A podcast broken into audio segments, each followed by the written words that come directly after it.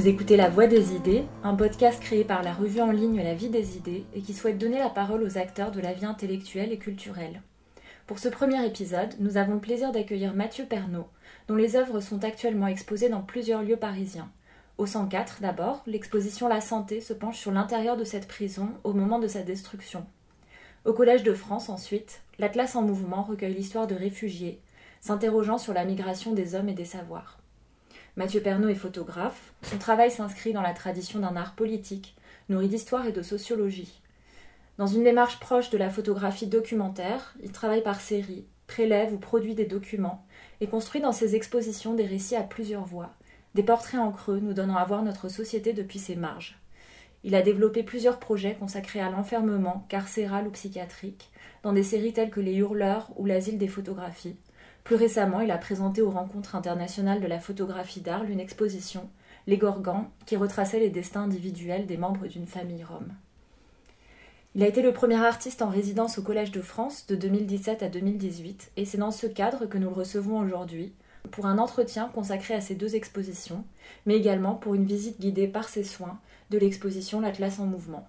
Mathieu Pernaud, bonjour, merci beaucoup d'être parmi nous aujourd'hui. Bonjour. Vous exposez en ce moment à la fois au Collège de France une exposition qui s'appelle L'Atlas en mouvement et qu'on ira voir ensemble tout à l'heure. Et puis une autre exposition au 104 qui s'appelle La santé et dont la préparation a dû être un peu particulière puisque dans cette exposition vous montrez un peu euh, ce qu'a été l'intérieur de la prison de la santé à Paris avant sa destruction. Et là, en l'occurrence, vous avez mené un travail bien particulier qui se rapproche de l'exploration urbaine, puisque euh, vous êtes resté dans cette prison de la santé pendant plusieurs jours afin de recueillir tout ce que vous avez trouvé comme traces au mur des cellules des détenus, qu'il s'agisse d'inscriptions, de collages, d'images, de photographies. Est-ce que vous pouvez m'en dire un peu plus sur cette préparation de l'exposition qu'on voit un petit peu euh, pendant l'exposition sous la forme d'une vidéo, mais elle est très courte et j'aimerais en savoir un peu plus sur ce travail? Oui, moi, enfin, c'est important de comprendre un peu la méthode en fait. Euh, qui a été la mienne quand j'ai, quand j'ai travaillé. Donc effectivement, la vidéo qui est, au début de l'exposition, c'est, euh, c'est une vidéo qui permet de comprendre, enfin elle a deux fonctions cette vidéo. La première c'est de se promener dans le bâtiment, de le voir. Euh, donc on me voit arpenter, enfin voilà, c'est, pas tant pour qu'on me voit arpenter, mais je pense que c'est important d'avoir quelqu'un effectivement qui donne une idée de l'échelle, de la taille, des proportions de ce, de ce lieu qui est très impressionnant. Donc euh, c'est une vidéo dans le dans laquelle voilà, on me voit me arpenter ce lieu.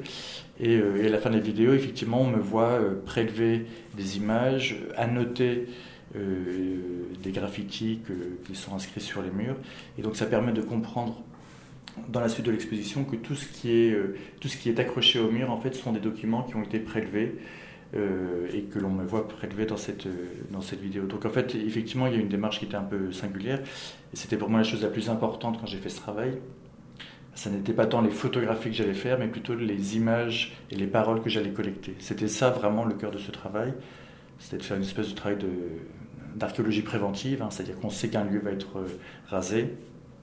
Et dans le peu de temps dont on dispose, parce qu'on avait quand même très peu de temps, on essaye d'en préserver l'essentiel. Cet essentiel, c'était ça pour moi. Et pour vous, est-ce que cette démarche un peu globale d'archéologie préventive est une continuité ou une manière de continuer euh, le travail du photographe qui serait de prélever des traces sur... Euh, oui, moi j'ai toujours dit que euh, prendre une image, ça peut relever à la fois d'un acte de prise de vue, appuyer sur un bouton, déclencher, mais ça peut être aussi prendre physiquement une image, pourquoi pas sur le mur d'une cellule, mais aussi sur d'autres supports. Moi, j'ai toujours aimé euh, produire des récits protéiformes à partir de documents qui, des fois, avaient des usages complètement différents. Ça peut être des cartes postales. Ici, ça peut être des images de magazines. Ce que je trouve intéressant à la santé, c'est que c'est vraiment le degré zéro de la photographie, en fait. C'est-à-dire que c'est d'une pauvreté absolue. Enfin, il n'y a rien de plus ennuyeux qu'une image euh, pornographique, d'un poster d'une équipe de foot ou d'une bagnole ou d'une montre, de, luxe. de, luxe. Et pourtant, dans, cette, dans ce degré zéro-là, il y a quelque chose de très fort en fait qui parle aussi d'un imaginaire, d'une frustration, d'un besoin, avec, euh, avec, avec, cette question pour moi qui est très importante, qui est euh, quand on est privé du dehors, et donc de la représentation du dehors, qu'est-ce qu'on fait exister à l'intérieur d'un espace contraint comme image pour euh, être accompagné durant le moment de la, de la détention, en sachant que le seul espace de liberté que vous avez véritablement en prison, ce sont les murs de votre cellule Vous pouvez mettre ce que vous voulez, vous pouvez écrire ce que vous voulez, vous pouvez mettre des photos de Ben Laden, vous pouvez mettre des photos porno.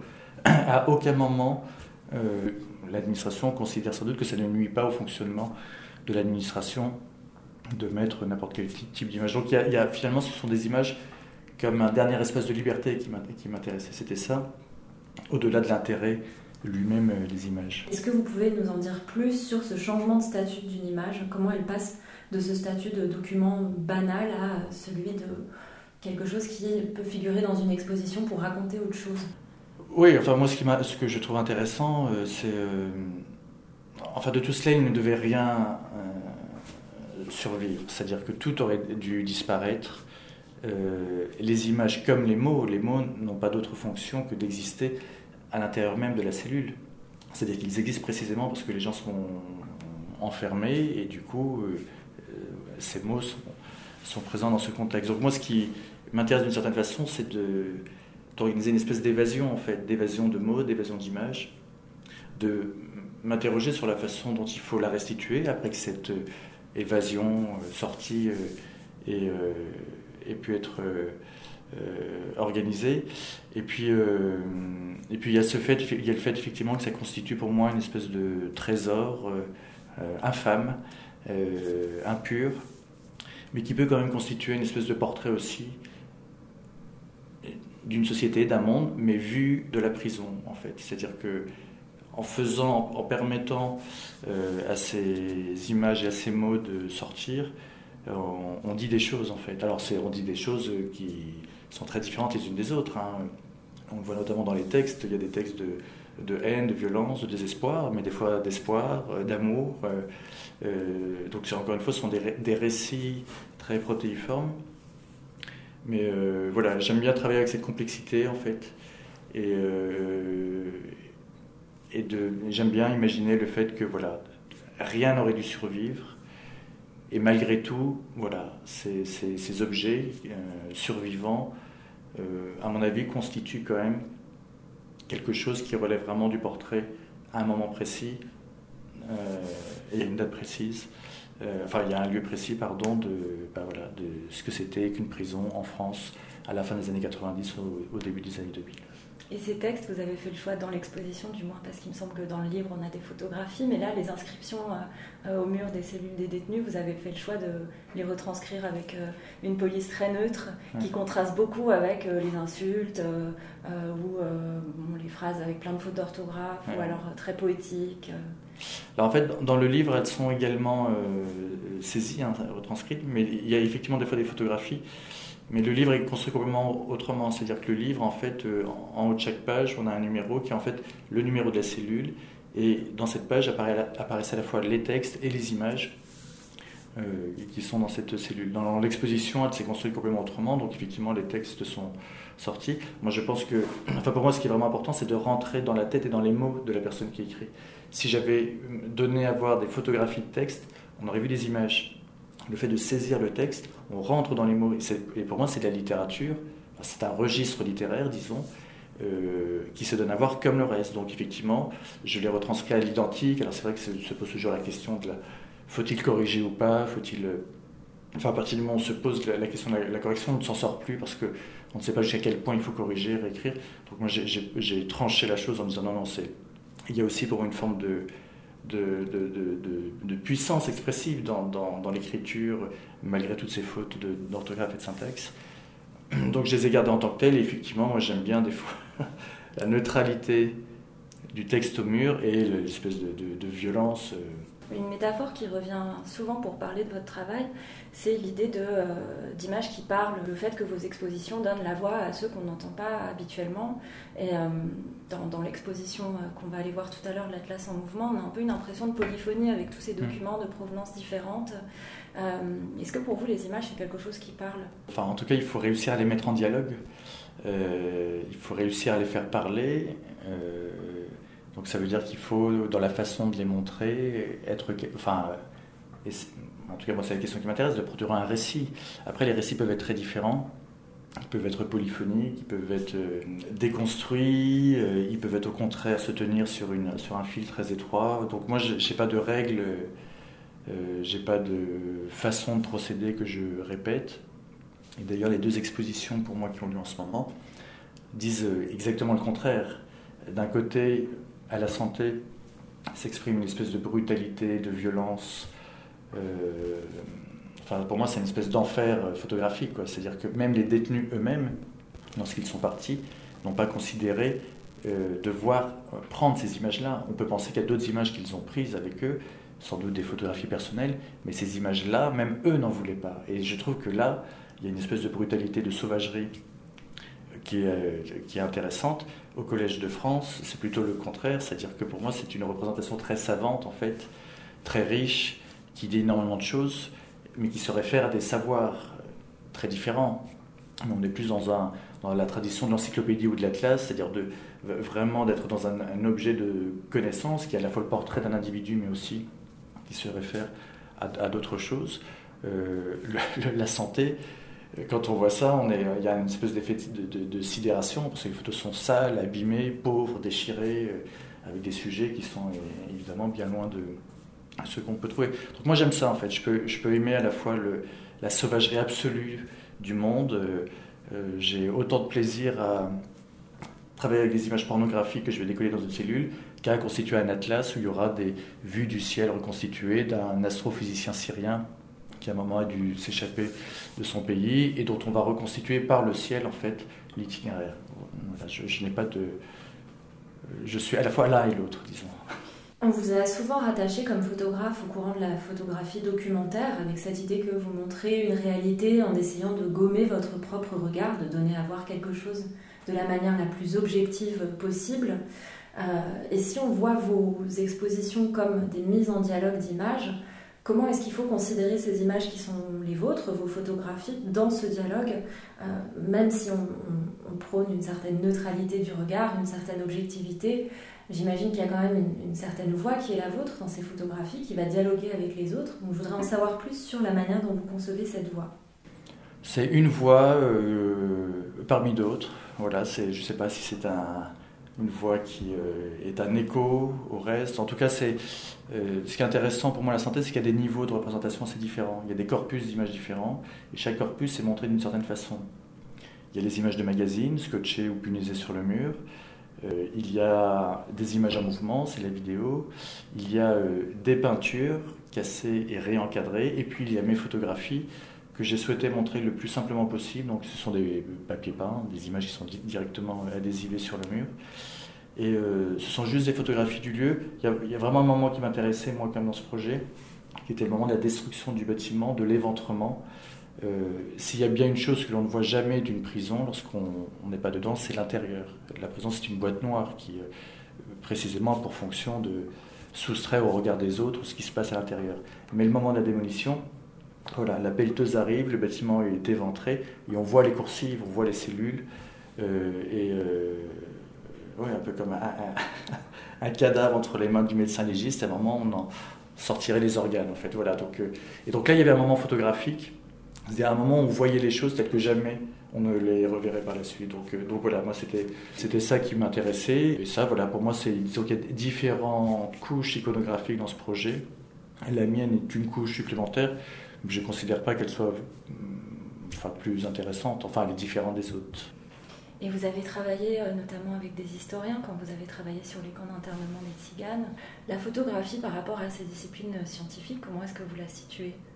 Bah, ce qui me plaît dans la photographie, c'est que c'est une espèce de monstre iconographique en fait. C'est-à-dire que c'est le seul médium euh, artistique euh, qui peut ne pas l'être du tout des fois et qui peut se retrouver entre les mains de euh, militaires, policiers, anthropologues, scientifiques. C'est-à-dire qu'il y a plein d'usages multiples de la photographie. Et, euh, moi, ma question n'est jamais de savoir quand est-ce que c'est de l'art ou c'est pas de l'art, mais c'est plutôt de travailler avec cette complexité en fait. Et quand j'ai fait le travail sur le camp de Salier, précisément, il ne s'agissait pas de faire l'artiste, de faire un geste.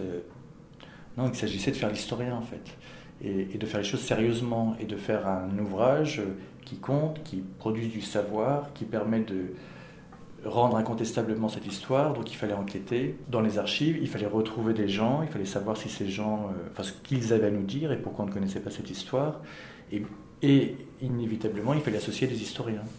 là pour le coup, pour faire un travail que moi je ne suis pas capable de faire. Donc, donc encore une fois, c'est très différent selon les projets, mais là sur le coup, le camp de Sali, il fallait vraiment montrer. Enfin pour moi, c'est très important de montrer les photographies d'archives, les photographies de, la police, de retrouver ses visages, si c'était possible, plus de 50 ans après, euh, de confronter aussi la photographie à son destin via un visage. Il y a la photographie subie pendant la guerre, il y a la photographie euh, euh, donnée, accordée après pour restituer une autre façon, un récit de cette histoire. Donc à la fois, voilà, ça pose effectivement la question de l'usage de la photographie, mais pour moi, le plus important, c'était vraiment de euh, et c'est quelque chose qui compte dans mon travail, c'est de produire aussi un objet de savoir finalement. Oui, parce qu'il y a eu un travail d'enquête euh, pour les retrouver. Des, il y a eu un travail d'enquête et ce livre-là, enfin, que j'ai fait jeune hein, euh, et sans aucune légitimité a priori, puisque je ne suis que photographe, enfin artiste. Je, n'ai pas de. Enfin voilà, je ne suis ni historien, ni sociologue, ni anthropologue, enfin bon. Mais, mais peut-être que finalement le fait de ne pas être tout ça et la liberté que ça m'a permis d'avoir a permis de produire effectivement un objet qui est assez unique, puisque maintenant ces gens sont disparus pour euh, enfin, quasiment la totalité d'entre eux. Et il y a un objet qui pose euh, voilà, l'existence de cette histoire par l'archive, par l'enquête, par les gens qui euh, voilà, restituent une mémoire orale, et qui pose aussi la question de l'historiographie, pour moi qui est très important, parce que comment se fait-il que personne n'avait fait ce travail avant? Comment se faisait-il que eux-mêmes, les nomades, manifestement, n'avaient pas pris la parole en fait? Et donc pour moi, ça, posait vraiment la question de savoir, euh, bon, il faut raconter cette histoire, mais il faut aussi, peut-être aussi essayer de comprendre pourquoi on ne l'a pas connue. Et, donc c'est là où le dispositif compte, notamment en exposition, où il y avait euh, au mur le portrait de la personne que j'avais photographiée, portrait à l'échelle 1. Euh, sous cette personne, des documents d'archives sous vitrine qui sont les documents donc, euh, de la police de l'époque, et à côté du portrait que j'avais fait, des écouteurs euh, qui permettaient d'entendre le récit oral de cette personne. En fait, ces gens ne sont que dans l'oralité. Une fois qu'ils disparaissent, le récit disparaît avec eux. Donc voilà, il fallait pour moi trouver un dispositif qui, à la fois, montre l'archive, respecte l'oralité de la personne, euh, redonne son image aujourd'hui. Et bon voilà, c'est là où peut-être qu'effectivement le fait je sais pas, d'être photographe, artiste permet de poser les questions autrement un moment. Mais je pense que ces questions ne sont bien posées que lorsqu'on y associe aussi des personnes qui sont précisément euh, euh, dans l'histoire et dans le savoir. Et ensemble, on peut effectivement euh, voilà, produire des objets singuliers. Dans, l'exposition L'Atlas en mouvement, là aussi, il y a un rapport à d'autres chercheurs, puisque il y a ces chercheurs exilés à qui vous avez laisser un espace. Euh, est-ce que vous pouvez m'en dire un peu plus sur les rencontres qui ont euh, constitué cette exposition, puisqu'il y a beaucoup d'autres euh, prises de parole ou, des images qui portent la trace d'autres personnes que vous ah oui, d'ailleurs, de, moi, enfin de ma production, il y, a, très peu de choses en fait. Hein, et, en fait, le, travail qui m'intéressait de faire, et, et peut-être que le fait d'être au Collège de France a, a, permis euh, aussi de donner un sens particulier.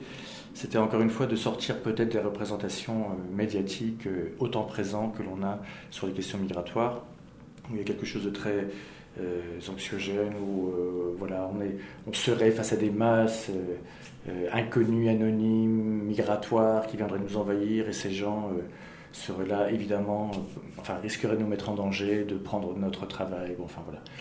Et euh, donc moi, ce que je voulais vraiment creuser, c'était déjà la singularité de l'histoire de chacun. Donc rencontrer ces gens et de me dire qu'en fait, il faut inverser la perspective, c'est-à-dire que plutôt que de voir une espèce de masse anonyme euh, au temps présent, il faut peut-être s'inscrire dans le temps long de l'histoire, du savoir, et finalement continuer à faire ce que l'on a toujours fait en Occident, c'est-à-dire qu'on s'est euh, toujours intéressé euh, à l'histoire de ces cultures via les écritures, via les objets, euh, via des récits singuliers, et qu'il faut continuer en fait ce travail et ne pas voir autrement en fait l'arrivée de ces gens que comme ça. Donc j'ai rencontré avec des dispositifs très différents les uns des autres des personnes. Il y en a effectivement qui relèvent du programme Pause. Donc là c'est disons des personnes très particulières qui sont des universitaires de haut niveau reconnus dans leur pays d'origine, accueillis en France dans des universités qui peuvent travailler. Donc il y en a trois effectivement dans, dans l'exposition, mais après il y a des gens que j'ai rencontrés dans le cadre d'une association qui s'appelle Français Langue d'accueil, qui apprend à écrire à des gens qui, quelquefois, n'ont aucun niveau de qualification. Et puis, il y a des rencontres euh, exceptionnelles, singulières. Enfin, toute rencontre est exceptionnelle et singulière. Mais il y a, par exemple, un dessinateur syrien que j'ai rencontré parce que cet été, en lisant Libération, je découvre ses dessins, son histoire, et je me dis qu'il faut absolument que je le rencontre. Je le rencontre, on devient amis très vite. Il y a une espèce d'altérité incroyable qui se, qui se joue là. Et là, pour le coup, je, je montre son travail, en fait. C'est-à-dire, je lui donne un espace, alors pas pas suffisant pour le coup, mais en tout cas qui correspond à celui que j'ai Collège de France.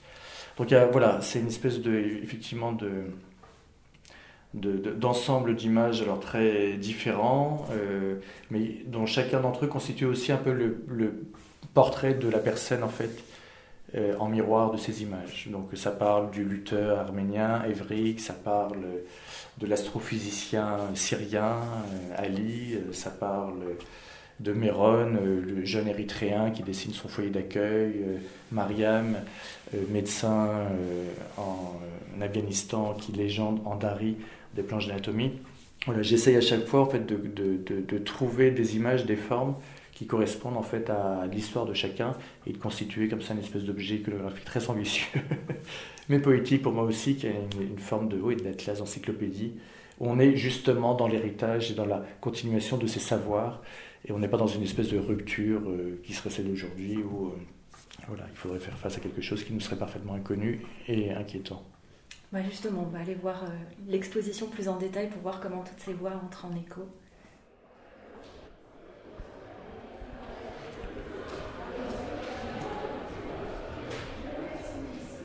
Donc là, on est dans le foyer du Collège de France à l'exposition L'Atlas en mouvement. Et de loin, ce qu'on voit, c'est euh, des images euh, collées à même le mur, sans légende. On a simplement un, petit, document qui explique au tout début de l'exposition, mais on peut, aussi choisir de regarder tous ces documents les uns à côté des autres et qui donne un peu une impression de jeu de piste, hein, parce qu'on ne sait pas trop quel est le statut de tous ces documents. Est-ce que pour vous, c'est volontaire cette manière d'exposer sans donner de contexte immédiat? Déjà, les choses ne se résument pas à un cartel, à une, légende, à une explication. Je pense que les, images euh, euh, peuvent s'échapper, peuvent euh, prendre leur autonomie, ne sont pas forcément enfermées dans l'usage et le contexte dans lequel elles ont été produites. Donc ici, dans cet atlas en mouvement, effectivement, on a, quand même des choses très différentes mais qui, qui, établissent quand même des micro-histoires, des liens. Alors il y a un moment où il est question euh, d'anatomie du corps, euh, de l'empreinte d'une main sur euh, une feuille de papier millimétré. Ces mains, ce sont des mains de réfugiés, migrants, exilés, qui sont quelquefois ceux qui ont contribué d'ailleurs à produire cet ensemble. Et en fait, ces gens, bien souvent, la première fois qu'ils arrivent en France, le premier contact qu'ils ont, parce que le contact physique, c'est un recueil d'empreintes.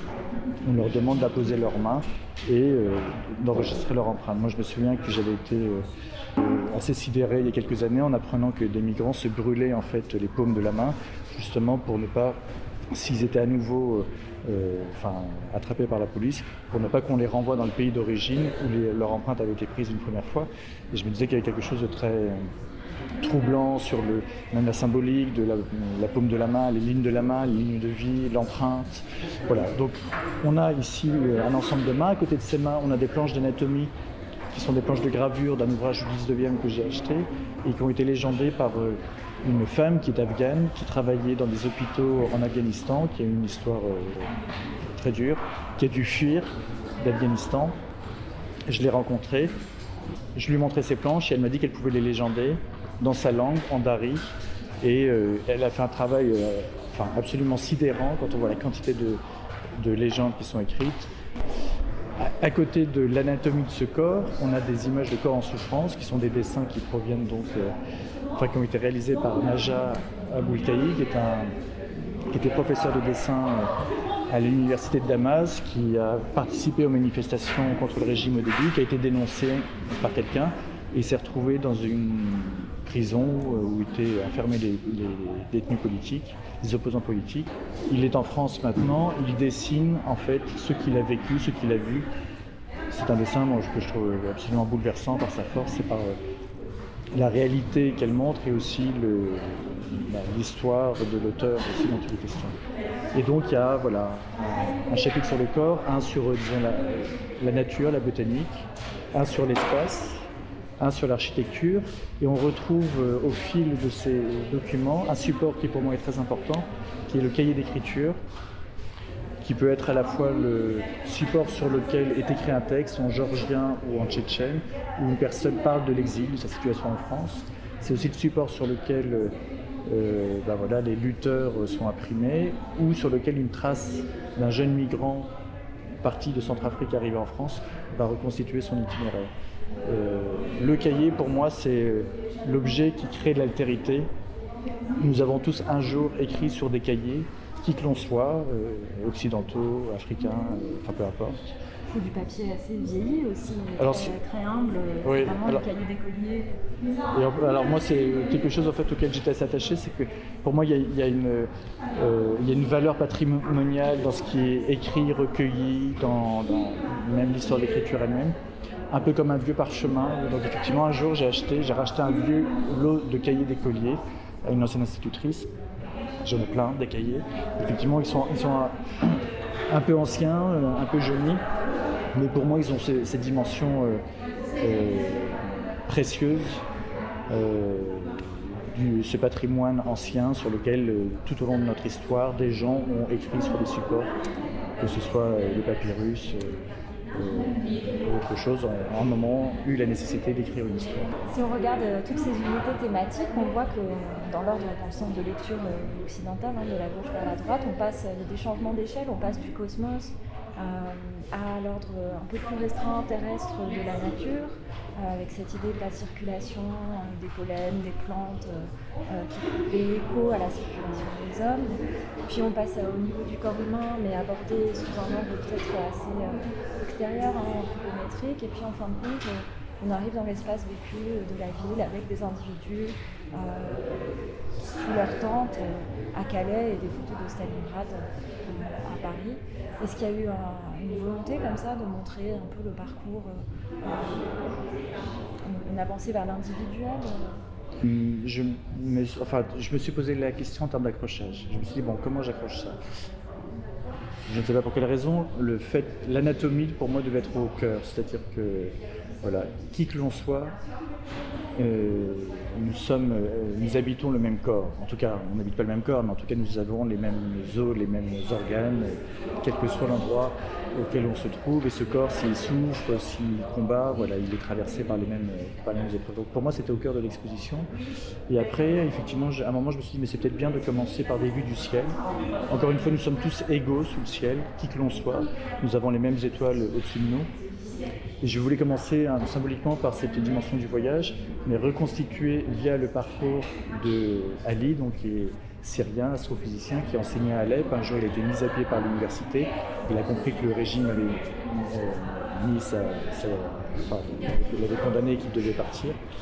Et donc il m'a, je lui ai demandé s'il pouvait me communiquer des dates précises de son voyage. J'ai voulu reconstituer son voyage par les ciels qu'il avait au-dessus de sa tête à différents moments. Donc la première image de ciel, nous sommes à Alep, je crois qu'on est en, je vais peut-être dire des bêtises, mais en 2015, euh, un certain jour. Le ciel d'à côté, on est à Istanbul, donc il est allé d'abord à Istanbul, après il est allé à Korum dans une université euh, pour enseigner en Turquie où il est resté quelques mois. Et le dernier ciel, c'est celui de Paris le jour où il arrive. Et donc il y a comme ça un peu cette dimension symbolique, métaphorique du voyage, euh, des étoiles qui guident dans ce voyage. Et puis il y a aussi le fait que je parle d'un astrophysicien syrien que voilà, directement ça, ça parle de lui. Donc voilà, nous, sommes, euh, nous vivons tous sous les mêmes étoiles, euh, nous sommes tous égaux devant la nature méditerranéenne ou celle de Calais dans le nord de la France où les migrants se sont installés. Et donc euh, nous avons un corps et ce corps a besoin d'être protégé aussi. Et donc on construit des dispositifs, un hôpital en Syrie qui n'a jamais pu être construit, puisque c'était des projets un couple d'architectes syriens qui sont accueillis par le programme POSE en ce moment. Et donc ils avaient le projet de faire cet hôpital euh, à côté de Damas. La guerre ne leur a pas permis de le faire. L'hôpital c'est un dispositif, tout comme la tente en est un autre. Mohamed Abakar, donc, photographe soudanais, a photographié des migrants dormant dans ces tentes. Au-dessus, on voit effectivement le campement, un campement qui a été photographié juste après son démantèlement. On est à Stalingrad il y a deux ans. Et dans ce campement, d'ailleurs, avait vécu Mohamed Abakar. Et au-dessus, on a des dessins d'un jeune, érythréen, Méron, qui dessine le foyer dans lequel il est accueilli lorsqu'il est relogé euh, après avoir quitté Calais. Donc voilà, on a euh, à chaque fois des, micro-histoires, des dispositifs qui s'enchaînent, qui, euh, qui peuvent, par l'image, montrer des choses différentes. J'aime penser le fait que qui que l'on soit, on se retrouve dans ces images en fait. C'est-à-dire qu'elles nous sont communes à tous, même si elles ont la particularité d'être légendées dans des langues très différentes. Donc on va retrouver du, russe, on va retrouver du georgien, on va retrouver de l'arabe, on va trouver de du tigrinya. On va peut-être aller voir euh, de plus près l'ensemble sur la botanique, puisque c'est un peu ça la, métaphore structurante, non De la circulation.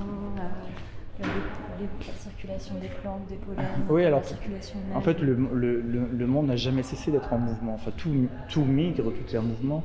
En général, euh, ça ne pose pas de problème.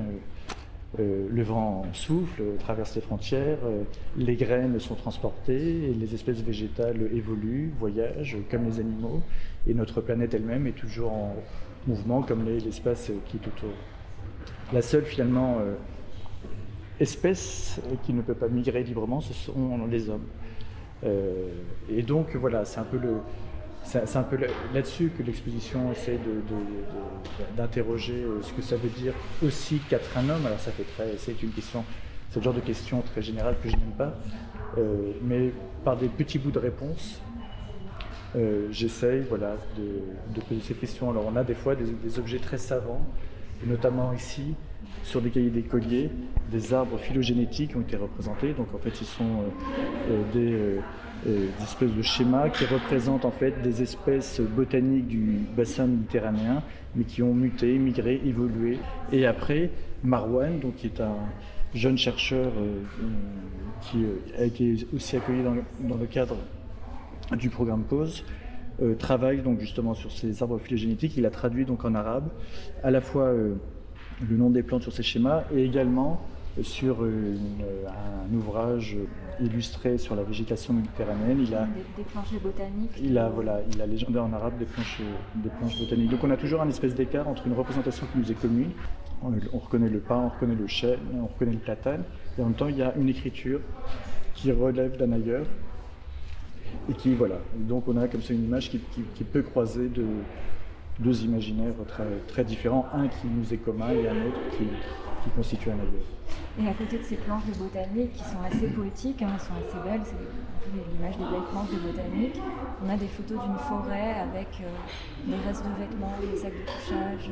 Et ça, c'est des photos que vous avez prises. Oui. Euh, où est-ce que vous avez pris ces photos? En fait, c'est le, le, premier travail que j'ai réalisé quand j'ai commencé à m'intéresser à ces questions migratoires.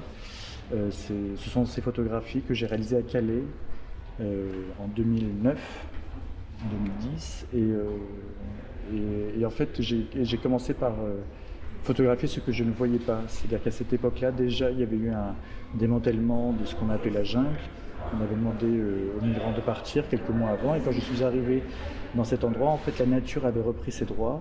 Et donc, j'ai finalement photographié un paysage du nord de la France à l'automne. Mais dans ce paysage, on pouvait quelquefois voir des traces du passage de ces migrants, avec des fois des sacs de couchage qui étaient sur le point d'être recouverts par la nature, euh, des couvertures qui peuvent quelquefois même ressembler à un nid, ou des fois on n'a quasiment plus rien.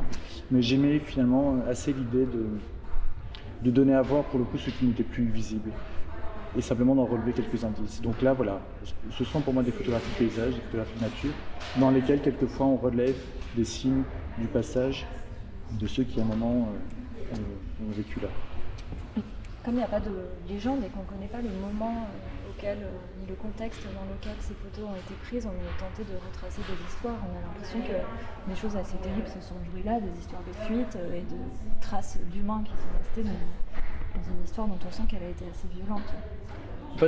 Pour moi, il y, a vraiment quelque chose qui se joue sur l'absence, c'est-à-dire que à aucun moment ici on a une photographie, une incarnation de d'un migrant, un visage. donc on est, toujours comme ça sur des, sur des récits en creux, on ne voit jamais rien, et pourtant ce sont à chaque fois des choses très précises qui sont montrées, qui parlent de situations de personnes très précises. Mais j'aime assez l'écart qu'il peut y avoir entre la difficulté de, montrer, et je pense que si j'avais fait des portraits de migrants, finalement ça aurait été un travail assez anecdotique, où voilà, on se serait arrêté sur le visage, et puis... Et du coup, ce qui est plutôt demandé ici, c'est de faire l'effort d'imaginer l'histoire de ceux qui sont liés à, ces, à, ce qui est montré, à ces images. Et, euh, et voilà, parce que je, pense qu'on... c'est toujours très compliqué en fait de savoir euh, comment raconter quelque chose, que faut-il montrer de cette chose. Et finalement, avec les migrants, j'ai fini par me dire qu'il fallait peut-être leur donner les moyens de raconter ce qu'ils sont par l'image, au-delà de ce qu'ils sont physiquement euh, en les photographiant. Donc, voilà, c'est pour ça que à la fois c'est un monde en tension, c'est euh, on comprend la violence, on comprend l'exil, on comprend le déplacement. On ne les voit jamais, mais on a comme ça des, corpus iconographiques euh, qui en, en constituent le récit.